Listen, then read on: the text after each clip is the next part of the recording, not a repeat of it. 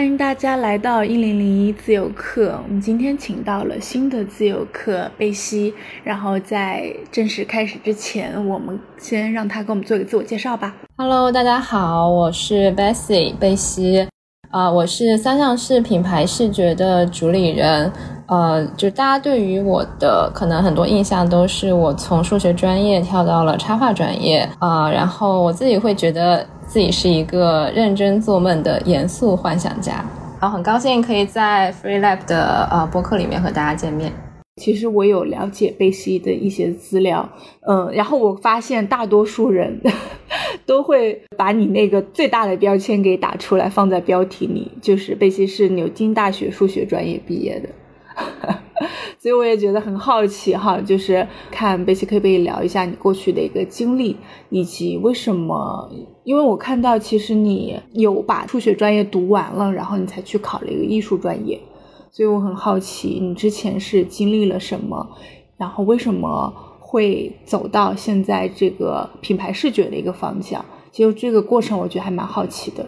嗯嗯，是的，其实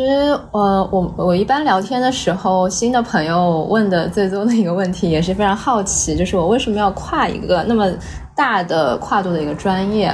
呃，我之前是呃，可能和大家不太一样的是，我高中的时候就去了英国，嗯，在英国又读了呃两年那边的 A level 的高中。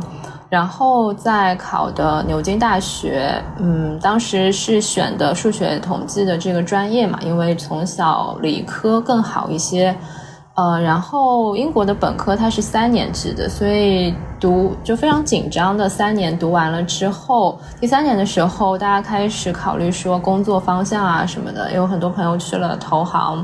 呃，咨询等等，呃，但我那个时候就在想，说我真的喜欢做这件事情吗？好像并没有很喜欢。就是比起在玩金融的那些数字，我觉得我更喜欢一些文化创造性的一些东西。呃，所以我就非常希望还是能够做自己从小嗯以来的一个梦想，就是画画，然后能有一个自己的一个工作室。呃，所以这个愿望太强烈了，所以如果说不能做自己喜欢的事情，对于我来说反而是一件开始变得有点痛苦的事情了。之前在 Free Lab 线下分享的时候，我也有聊到说，呃，我觉得有一件自己非常明确热爱的事情，是一件幸福又不幸的事情。啊，不幸呃，幸福就是体现在你知道自己喜欢什么，但是不幸就是如果你不能做自己喜欢的事情的话，会非常的痛苦。啊，所以我就比较坚决的选了，呃，就是决定了是说，OK，我要去我做我去探索我自己真正喜欢的艺术设艺术设计的这个领域，啊，所以在 gap 了两年之后，我终于申请到了我想去的伦敦艺术大学的插画设计的研究生。嗯，明白。但其实我也很好奇，刚刚那个贝西你说的人不能做喜欢自己自己喜欢的事儿，其实很痛苦。嗯，但是我也很好奇，你是怎么，就是因为我发现，如果你去能考上牛津大学的数学系，因为我身边其实也有非常顶尖学校的朋友，然后我发现。他们能够学习或者能考上这个专业，本身它代表了就是一种天赋。我觉得那个过程里面肯定是他是喜欢的，我也相信你肯定就是喜欢数学的，喜欢统计的。但是很也很好奇，就是你是怎么能够区分出来？我对画画也有兴趣，我对数学也有兴趣，那我要怎么去选一个我更感兴趣去的？而且您当时的年纪应该很小，就是大学刚毕业，其实这个阶段我觉得人还是蛮迷茫的。但是你就做了一个很清晰的选择。其实我很好奇，这个过程中你是怎么选的？哦，我觉得大家身上应该都会有多个天赋点，你可能会对这个也感兴趣，对那个也感兴趣，呃，但是可能自己会其实会感受到他的天赋的程度是不一样的。比如说在数学这个方面，那我可能是高于可能平均值，比如说百分之七十。对吧？那我进到了牛津之后，和那前百分之十的人一起相处，然后一起学习，就会发现说，其实还是有很大的一个差距。是有一些天赋，然后我也不不讨厌数学，但是我会发现，其实它对于真的就是你智商的要求是还挺高的，就是你会感觉到那样的一个差距存在。它不是说啊，我们努力的学习，多花比别人多少倍的时间就可以补足的，它有一个很大的阻力在那边。真正让我意识到了，就是说我对于数学的热爱不足以让我能够非常坚定的，就是一点一点的去补上这样的一个距离。对，但是对于画画来说就不一样。我我其实从来没有想过说我在画画的天赋和别人相比有多少的一个差距，就是我不在乎，我只是就是喜欢它。所以这一点其实就让我知道了，OK，哪个才是真爱。就是你不在乎跟别人比，说你的天赋是低还是高，你只在乎你就是喜欢这个事儿。对，可能也是因为说艺术它是一个包容性更强的东西。对，每个人其实都会多多少少有一些艺术的天赋，他可能是比如说某些风格能画得很好，那他另一个人可能说 OK，我去做可能色彩啊，或者是线条某一个细分的领域有一个可能高于。常人的一个天赋，那这些都是很好的天赋。就是哪怕你没有天赋，我就是画的像一个小朋友一样，这也是一种天赋。嗯，所以对于艺术来说，我就感受到了更加自由的一个感觉。所以我觉得可能我本质上想要的就是自由而已。但是数学专业不会给你带来自由吗？数学，我觉得我没有感受到那种自由探索的呃快乐。首先，可能是本科他学的东西非常非常难，就是你必须要有先有一个很扎实的基础，然后你可能才有机会说 OK，我可以自由的探索。但是对于大多数人来说，可能你打下那个扎实的基础就已经花了你大半辈子的精力了。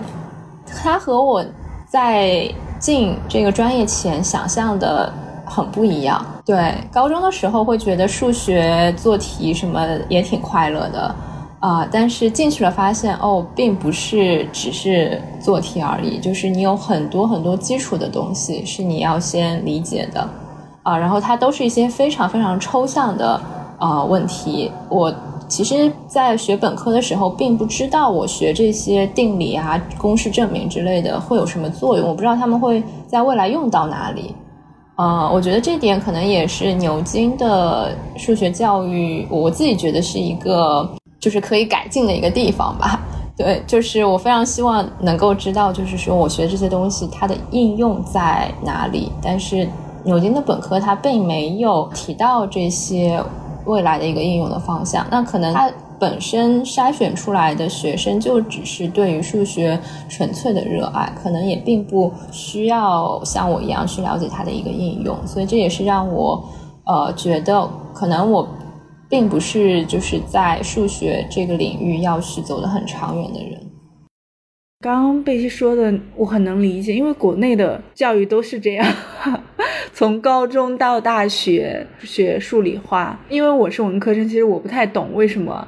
就学这个是要干嘛。因为我到长到这么大，我工作了以后，我也没有发现这个数学，没有感觉它它对我实际的用处。但是我肯定会觉得它可能对呃生活里面的一些计算或者是一些经济是有关联的。但其实对我的感触也不是很深，所以我很能理解。但是我刚刚也突然想到了。就是我不知道，就是贝西知不知道，国内其实还蛮卷的，就是不管什么专业或者不不管什么行业都非常的卷。我刚刚一听到你突然说，就是你在里面学习，竞争压力什么也很大，就我感觉到就是一个很卷的一个过程。但是你好像就很快的就抽身了那个状态里面。就你去做了一个你觉得它可能对你来说未来领域会更大、会更宽泛，然后兴趣领域会更多的一个专业，所以我就觉得，哎，这个好像也是一个方式，就是从那个环境里面挣脱出来。对，我觉得大家就是很容易被环境卷进去，是因为可能也没有真正想。过就是说我学这个，或者是我做这个，到底是为了什么？那别人都在做，你就觉得我也应该去做这些事情，所以大家就开始就是这样卷起来了。但是只要其实你停下来想想，哎，我到底为什么要做？可能你就发现我不一定要在里面卷啊。嗯，是，而且我觉得。嗯，可能有时候是一些惯性吧，就是啊，包括你已经来来到了牛津大学，大家都会觉得，哎，这是一个 top 级的一个殿堂，但你会觉得就得一直做这件事情，所以可能大家对你为什么能。在从这个惯性里面停下来，然后重新开始选，大家会对这个非常的好奇。然后我也看到你之前有提到，去牛津大学的数学专业本来就是一个权衡利弊的结果，为求利保保险。其实我还蛮能理解的，呃，但是我也很好奇，就是你有没有担心过一个静默成本？就是，毕竟可能你已经上到了大三，就是你转专业，不管是什么，其实，呃，现在看来可能还是有一点光环，但是这个数学专业的光环很有可能哈，它并没有落到现在实际的用处。但是如果你一直按照这个方向走的话，它是能给你后面的人生增加很多的便利的条件的。呃，对，我觉得选择牛津，它不太需要我去做一些思考或者是选择，因为它就是一个大家都知道的很好的选择结果。我其实，在跨专业的时候，真的也是想了很多很多，很纠结，其实就是为了担心说会有一个很大的沉没成本。嗯，所以我没有做很。冲动很冒险的是，就是我没有在中间就转专业了，我还是读完了呃数学的本科，因为牛津的英国的本科就是三年嘛，所以我还是考完了最后一场考试，哪怕考的并不是那么好，但是也拿到了毕业证书、学位证这些，就是我完成了之前自己选择的那个路，就是。我当时就觉得说，就是你跪着也要爬完，就是因为毕竟那是自己选择的。走完了这个阶段之后呢，我觉得我就可以去进行一个下一阶段的一个选择了。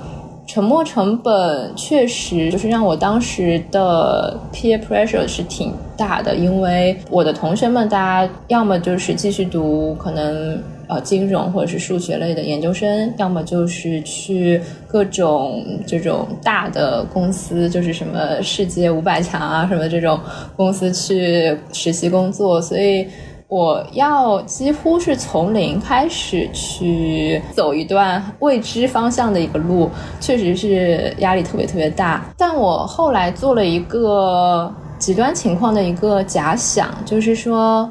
我如果说去学画画，它最坏的情况是什么呢？就无非就是可能你也赚不了太多钱啊，你也没有什么名气，成不了一个有名的艺术家。那就是你自己天天画着画，可能吃的也不会太好，就可能也就是穿的不是太暖。但这样的情况我能接受吗？我当时就问了我自己这样的一个问题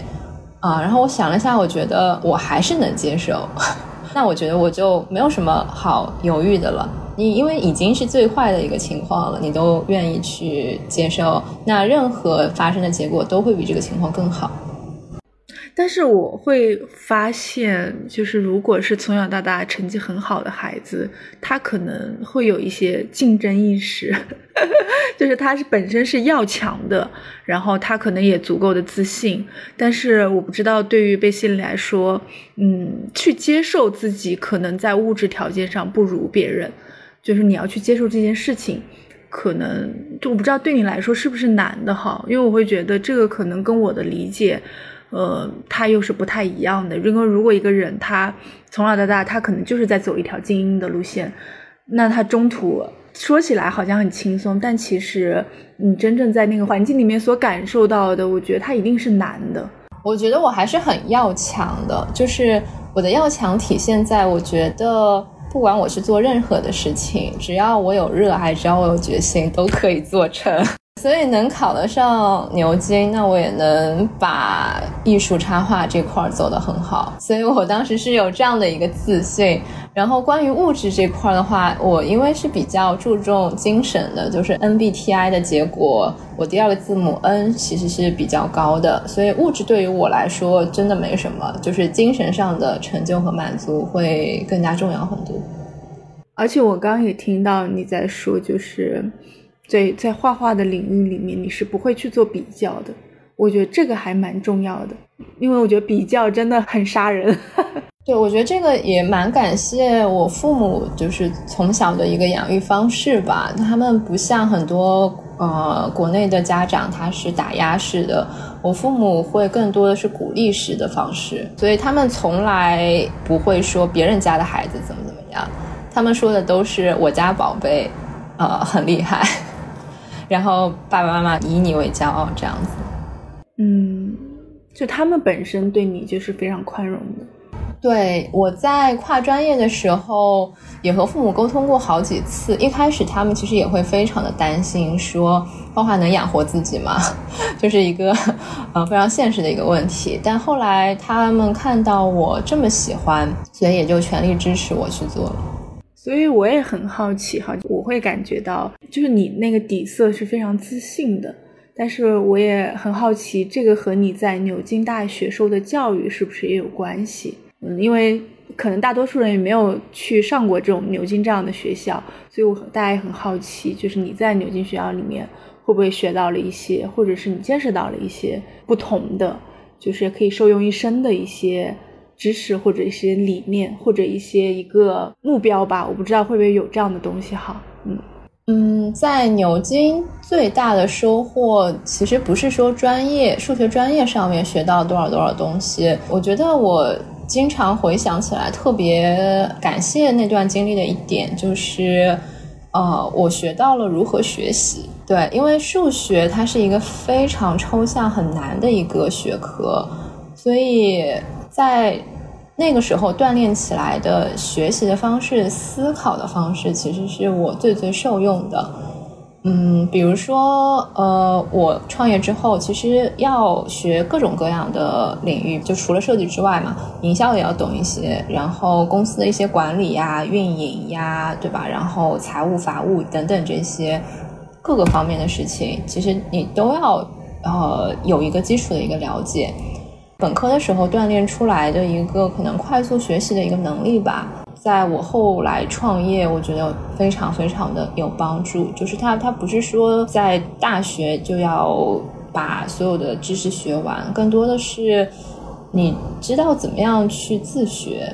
对，你知道怎么样去高效的学习，这这点其实非常有帮助。另外，呃，我觉得我在大学的时候，牛津看到了很多不一样的东西，或者就是大家说的开拓眼界。啊，有一个好的一个平台，这个也是在我后来读研也好，或者是工作后也有一个很大的帮助，就是我觉得是心态上的一个变化。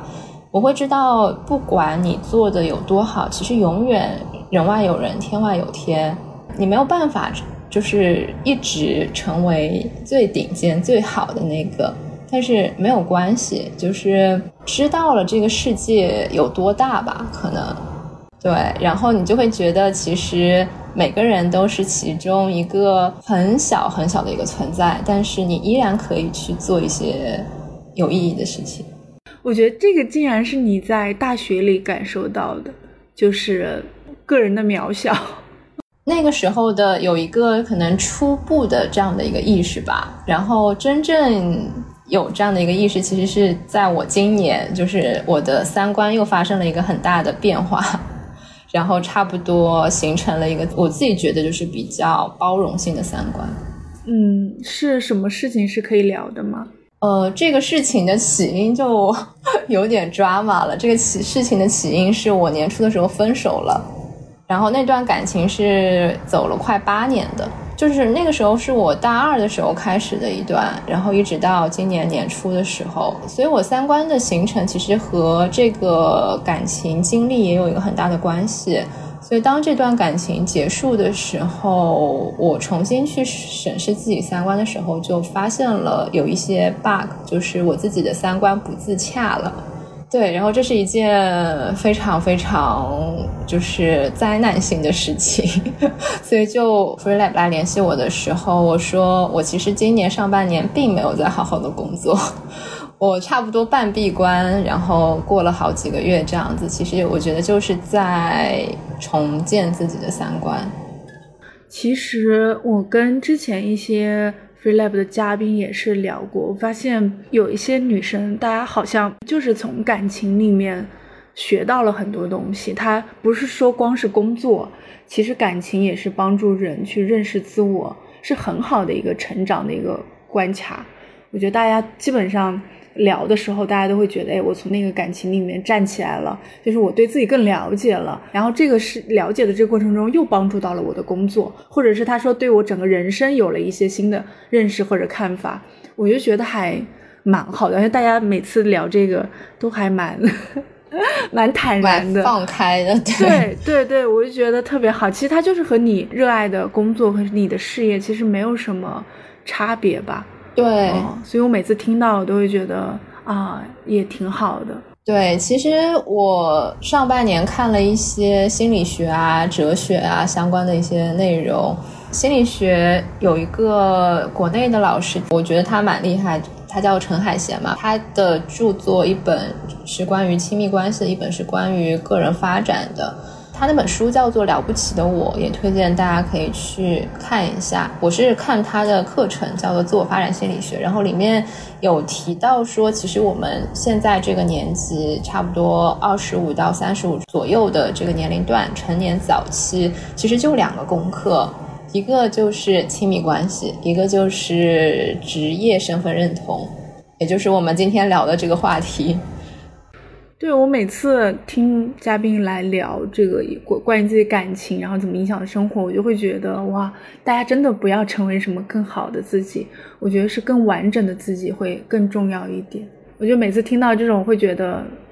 大家是非常有成长和收获的，不只是在聊哦，我要怎么拼事业，我要怎么努力。我觉得这个相当于更宽泛的去聊自己的一个成长，可能会更好。嗯，我觉得有勇气选择自由职业的人，大家其实，在自我成长这块儿，其实会比可能全职的呃其他的小伙伴考虑的会更深更多一些。我发现你是之前是有一个，不是一开始就就开始在学插画，就是做插画。其实你很小的时候，你就有一个素描的功底。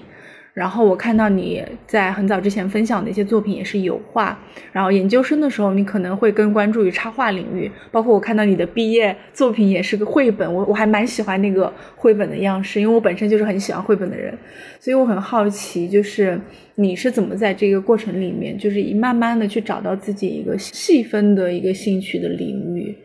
就是你也没有去完全去走纯艺术。对，我觉得找细分的方向。其实是一件不容易的事情，因为我们并不知道到底有哪些选择，对吧？就是大家很迷茫，其实是因为我们都不知道有哪些选择，没有办法穷举这些 option。呃，我自己用的一个方式其实是多和别人去聊，就是可能和相关领域的朋友去聊，说，嗯，有什么建议啊，或者是把你自己。想要感兴趣的方式和他讲，然后看看他从他的经验、从他的知识里面能不能给你一些建议、想法。所以当时从油画选到插画，也是因为我和一个在轮椅的朋友聊了一下。我之前甚至都不知道有插画这个专业，所以后来其实是他告诉我说啊有插画这个专业，然后我才去看了。才慢慢了解到，就是这个专业到底是做什么的，然后发现说，哎，这就是我想要的那个专业。嗯，所以你还是在前期还是要去调研一下，或者去搜寻一下相关的一些领域的知识。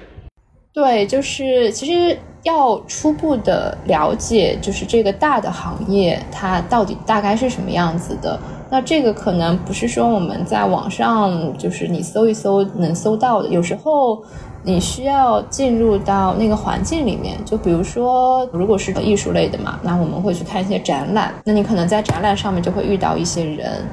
或者是你去那个学校，你也会遇到一些那个学校里的人，然后你再去和他们聊，其实会有不一样的东西。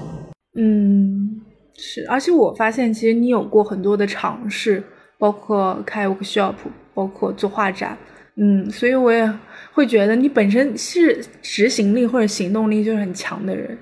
呃，对我，如果我想做一件事情的话，我其实是马上会去做的。对，但是呃，我也就是以前可能是想到啥就是做啥，现在可能会想的多一点，然后再去做。对，因为时间嘛变得越来越宝贵了。但我一直很喜欢的其实就是去尝试一些东西，因为有些事情没有做过，你其实是没有那个感受的。对，所以花一些时间让自己去尝试是一件挺值得的一个事情。它并不是在浪费时间，因为你所做的每一个尝试，其实后面都会在某一个时刻会有一些作用。嗯，会不会有什么举例？我之前其实做过很多不一样的东西，就是除了开绘画的的课程。之外，其实也有做过一些新媒体的运营。当时和呃一个学长一起做校园自媒体，然后我也有做过 A level 的家教，就是教数学、呃物理，就是这这些。其实会去参加一些就是各种各样的活动，就是各种志愿者啊等等这些，其实都会去体验尝试一下。然后就是在这些。活动实践里面锻炼的一些能力，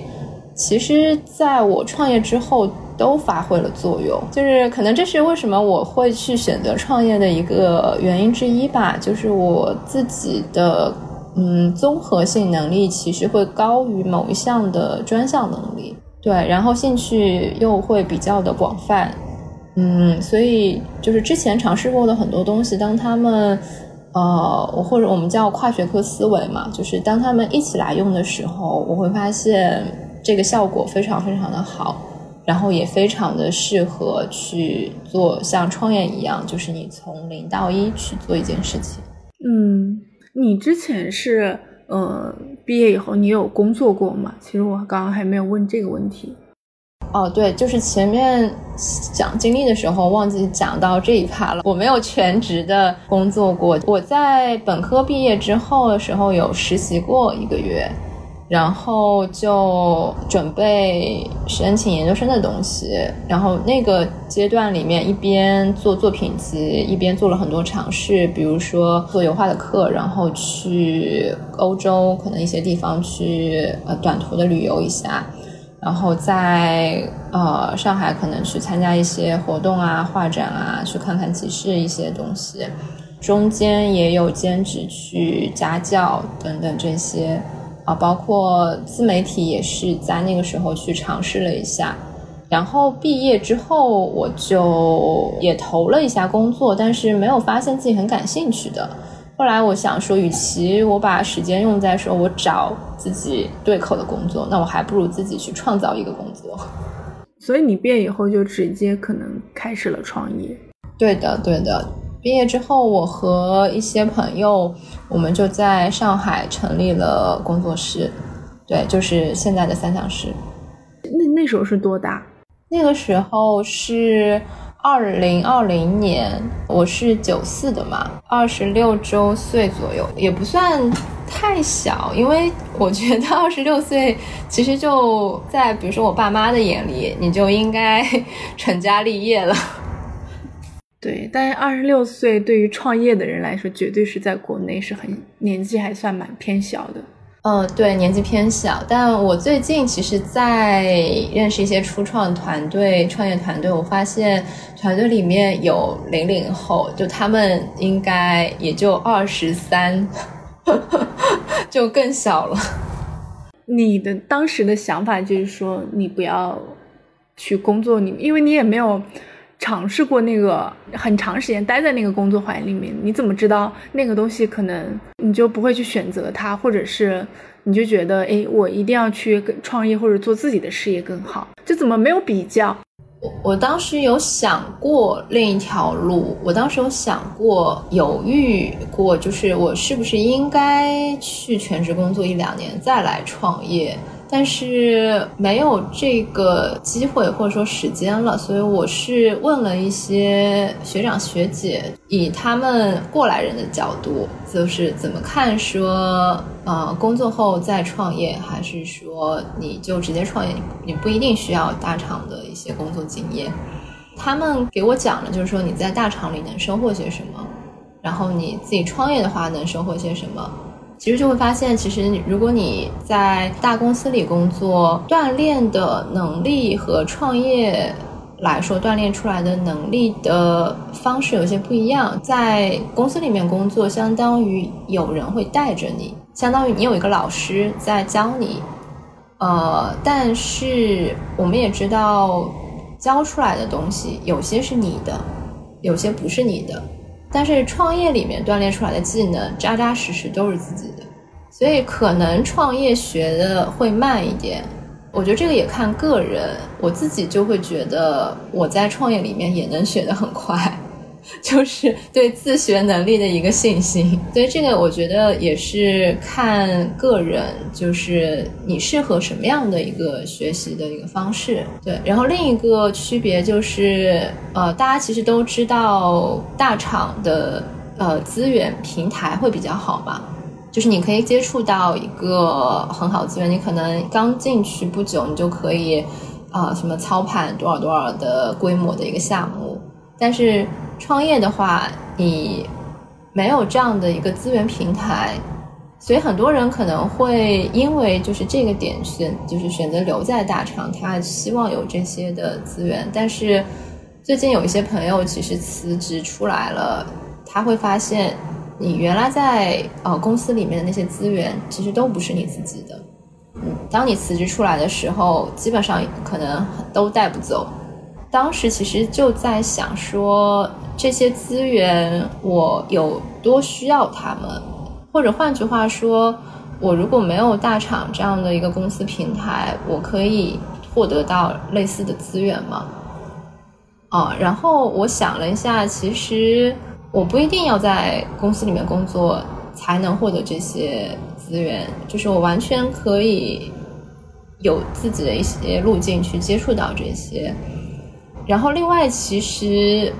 我在创业之后有发现说，这是我我之前想的是非常对的。举个例子啊，就是如果我是在公司里面工作一两年，我可能不一定有一些机会去遇到一些，比如说呃企业家老板这些，我可能最多是和他们下面的，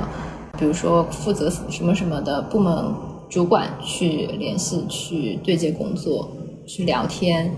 但因为我自己创业，我是以一个虽然说不算是这种老板吧，但是如果你想要这样的一个 title，你还是可以给自己的加上说 OK，我是什么什么公司的 CEO 这种 title，就是你会把自己放在一个当家人的一个呃位置去和他们去聊天，嗯，你会觉得那个接触的。层次是更不一样的，对，层次是一方面，但是我刚刚其实更想说的是，你自己的心态和位置是另一方面，它会让你有更有格局的去看待一些事物，是吗？对，因为你就是看东西的角度是不一样的。如果是在公司里面，那其实你的角度都会放在说，啊，具体的业务怎么怎么样这样子。但是其实当你站在一个更高的一个角度，其实。会看到一些可能相对更宏观一些的东西吧，去和他们聊经济啊，公司未来的大的一些发展这些。对，所以在这样的聊天过程中，我其实收获到了很多很多，就是学习说一个呃成功的企业家他们是怎么样去看待事情，怎么样去思考。嗯，其实我发现你对事物或者你做事情。他其实还蛮周密的，你会先去分析，然后你会先去找周围的朋友去问，然后你再会思考，然后你在过程中也会去想一些事情，或者说复盘。对，这个也是呃从数学学习锻炼出来的一个逻辑性的一个思维吧。我其实是比起就是具体的一些执行，我是更喜欢看战略的。但这个跟学艺术好像又不太一样。我觉得艺术的人大家会偏感性。对，学艺术是感性和表达，然后学理科就是理性分析和可能战略吧、宏观吧。特别是数学，它是一个看待一些很抽象的一些事物的，所以抽象思维的能力就是你在做一些战略啊这些 就会很有用，因为很多事情它是很抽象的。嗯，是。然后我那天有一次看到一个很有意思的一个思考，就是他说，其实大家要就是哪怕成年以后或者工作以后，也可以去读一些物理的书或者是数学类的书，就是你要更理解去理解物质世界。然后我就很震惊，我说哦，原来还是这样子。因为我们大家可能在平常就是特别是文科或者是我像我就是完全后面就开始做文字工作了，会感性更占据上风。但是很多时候是要更客观的去理解这个物质世界，你会觉得其实生活会更轻松一点。对，我觉得它是一种看到本质的一个能力。对我今年其实理性和感性打架打了很久。就是我极端一点的情况啊，就是一天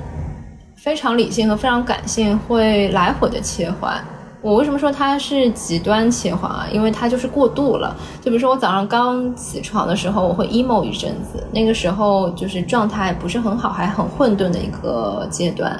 所以早上刚起来会 emo 一下，我可能要一个小时才能起得了床。就是消化一下自己的感性的那些情绪，然后要开始工作。然后工作之后，我就会切换到一个非常理性的一个状态，就是没有感情的工作机器，追求一个高效。然后工作结束了之后呢，又会觉得有一种，比如说空虚感啊，或者是一种就是就是你情绪的发酵。然后晚上又会进入到一个非常感性的一个状态，然后可能睡觉前又要 emo 好一会儿 才能睡着，就是在这样的极端的切换的状态里面，会非常内耗和消耗我自己的精神的那个力量，所以我今年一直在找，就是怎么样去平衡吧。它它有点像是一个小孩拿着两个大斧子。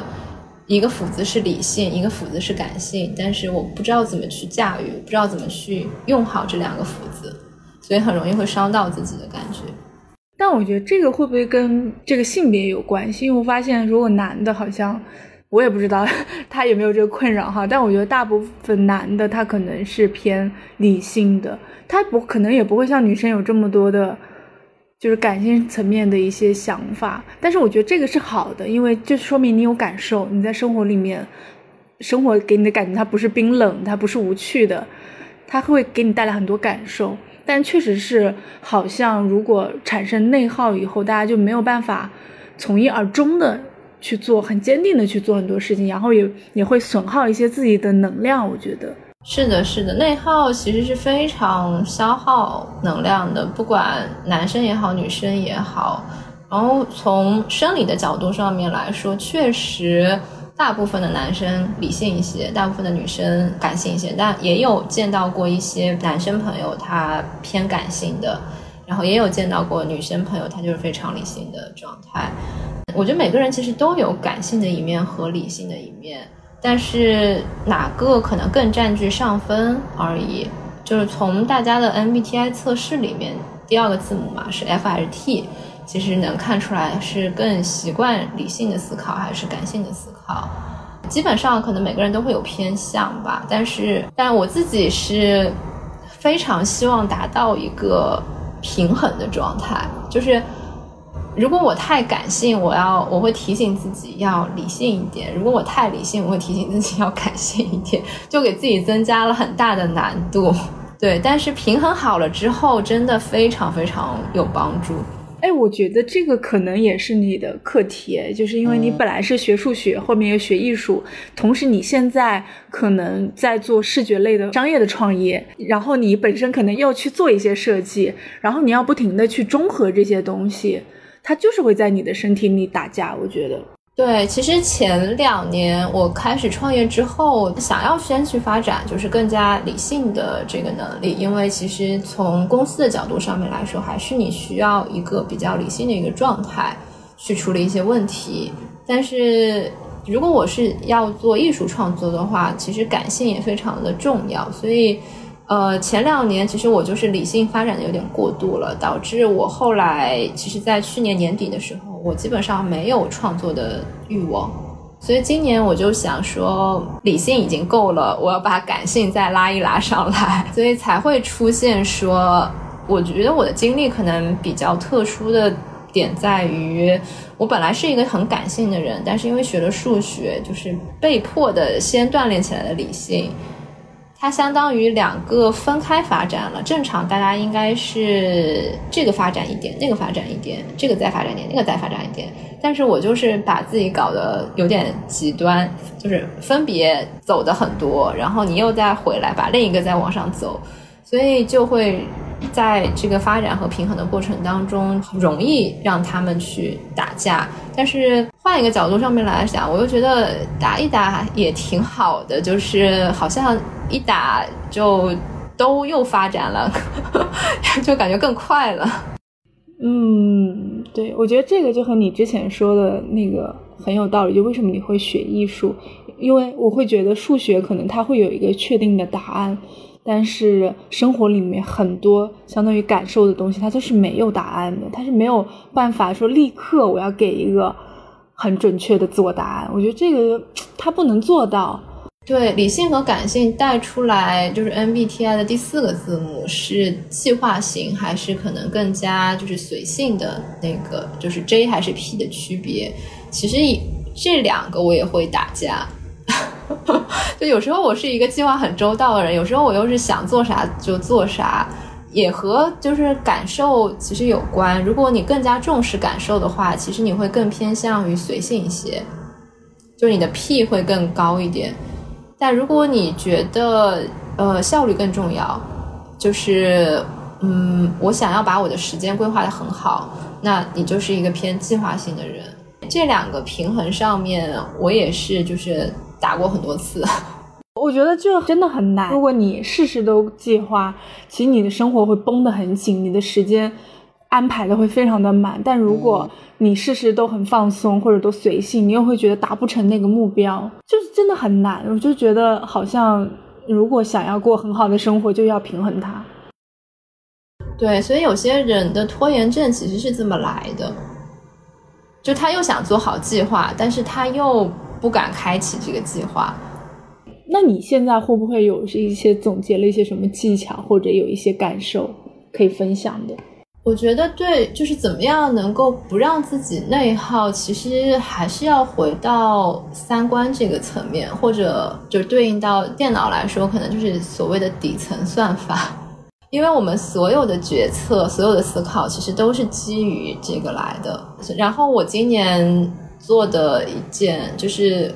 其他的事情，我觉得它。比如说工作赚钱确实也很重要，重新思考说亲密关系，然后去找对象也很重要。但是我花最多的时间其实是在调整自己的三观上面，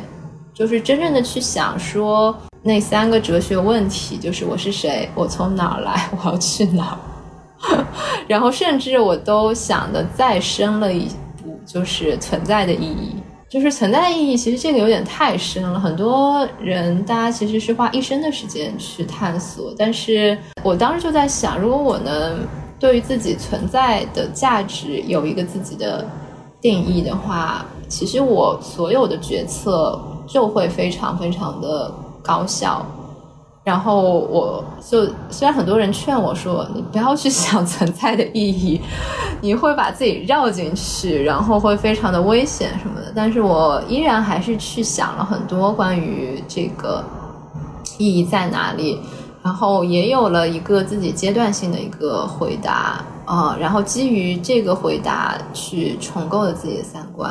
然后再去做其他的各种的选择。工作事业上的也好，还是说啊亲密关系对也好，我可以就是简单讲一下我发现的存在意义。就是我其实不知道怎么去找这个问题的答案，所以我去问了很多人。我和朋友见面聊天，聊着聊着，然后就问说：“你觉得存在的意义是什么？” 然后有些人就开始思考人生。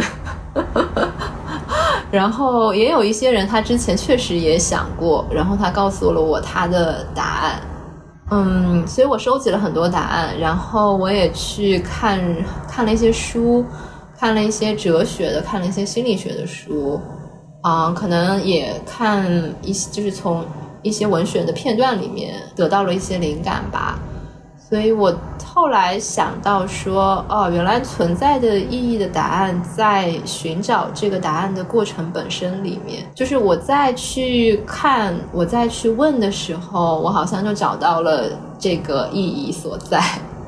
然后后来我就想说，那对于我自己来说是什么呢？我就发现，原来我就是最最最。享受最喜欢做的一几件事情，其实就是观察、去思考、去体验、去创造。所以对于我来说，我的新的一个这个精神的寄托，或者说一个信仰，就变成了观察、思考、体验、创造。嗯，所所以你会觉得这个意义是要在。做的过程中，或者找的过程中才能找到。对，为什么会得到这个回答？是因为这个答案其实是我们要用一生的时间去探索、去回答的。那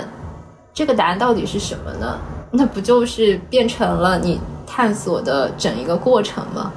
那种感觉。所以当时我就脑子里有了一个很有画面感的一个。场景就是我当时觉得我在一辆列车上面，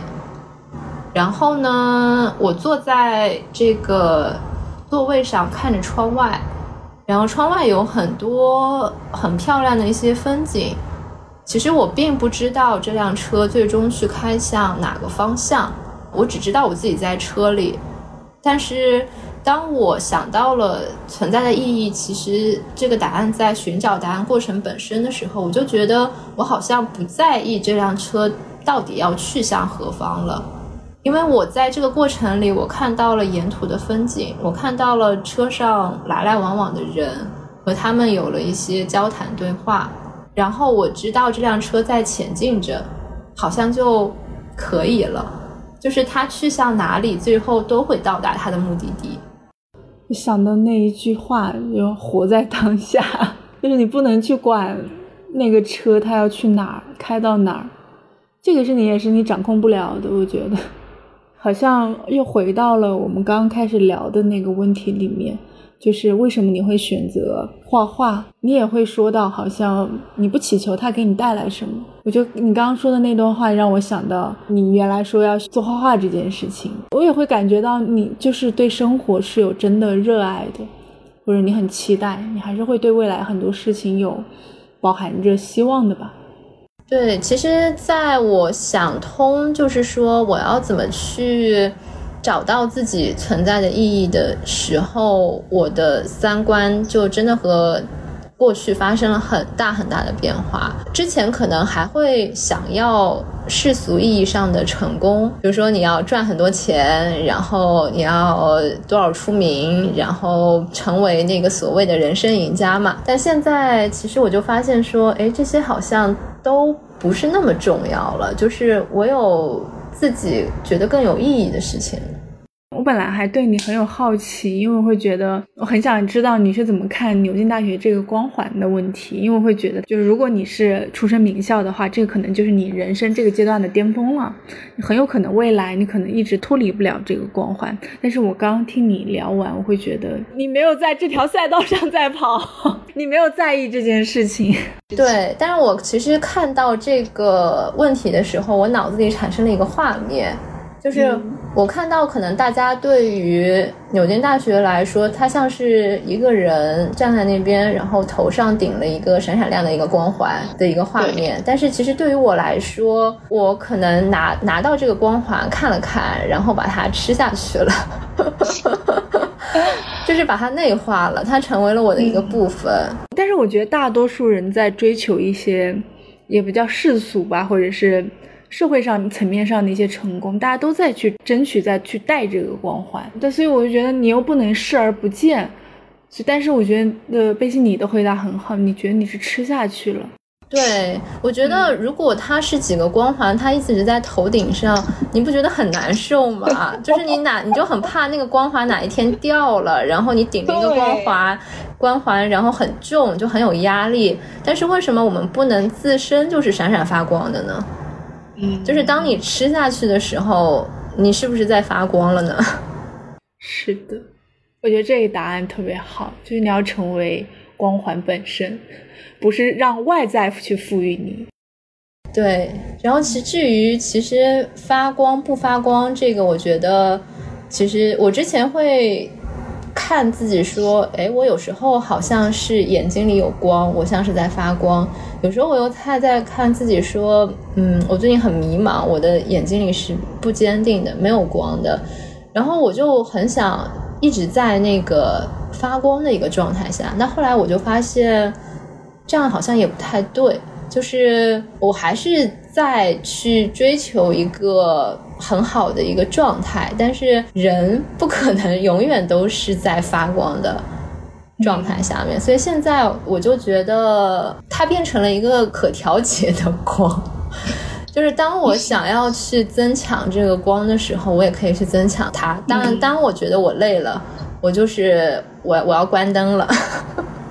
那我就关。就我会觉得你这段话就说明你对你自己的人生其实是有把控能力的。对，就是我觉得我在追求一个状态，叫做清醒的活。对，也有这本书，大家我非常推荐大家去看一看，蛮有意思的。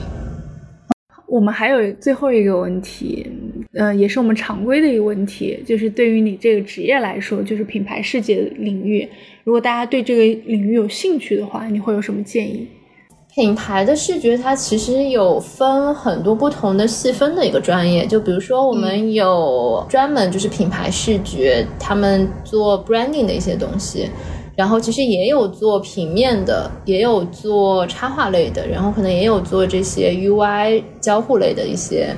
朋友，所以我觉得我的建议是，首先我们作为一个。Professional 的专家嘛，就是专业技能上面，学校里教的那些东西还是非常的重要，就是可以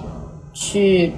多在这个就是专业的领域上面去探索。那同时，我觉得非常重要的一点是思考，去思考品牌最本质的是什么，然后这个本质其实会让你在视觉上面去做一些不一样的东西。这个就可能是对于个人来说的一个核心竞争力或者是差异化吧。还有就是心态吧，可能 卷是社会现象。我我可能比较违心啊，就是我觉得你心不再卷，你就可以不再卷。有一句话送给大家，就是他强任他强，清风拂山岗。我还是能感觉到。贝西状态很好，